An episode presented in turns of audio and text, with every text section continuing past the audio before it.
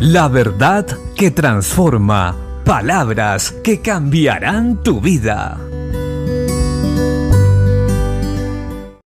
La Biblia dice en la segunda carta a Timoteo, capítulo 3, versículo 16, Toda la escritura es inspirada por Dios y útil para enseñar, para redarguir, para corregir, para instruir en justicia, a fin de que el hombre de Dios sea perfecto, enteramente preparado para toda buena obra.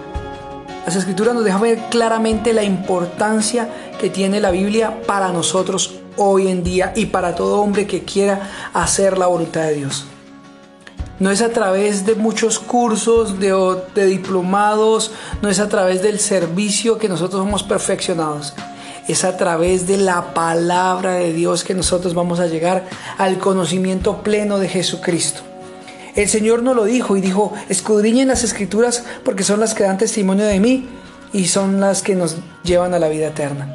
Así que hoy, más que nunca, debemos darle importancia a cómo estamos estudiando y cómo estamos viviendo la palabra. Porque Dios determinó que a través de ella y por medio del Espíritu Santo fuéramos enseñados, instruidos, redarguidos a hacer lo correcto. Si tú no conoces la Biblia, si tú menosprecias la enseñanza, si tú no te disipulas, no te dejas enseñar y disipular en la palabra de Dios, jamás serás un buen creyente, jamás serás un buen servidor y no serás un buen testimonio de Cristo aquí en la tierra. Se hace necesario que entonces hoy le demos el lugar en nuestra vida que merece la palabra de Dios.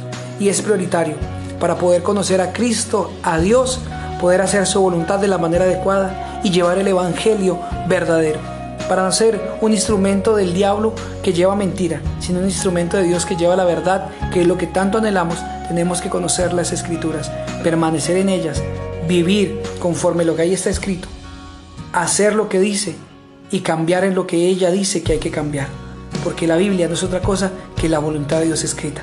Así que sirvámosle a Dios con alegría y permitamos que Dios obre por medio de las escrituras en nuestra vida. Dios te bendiga.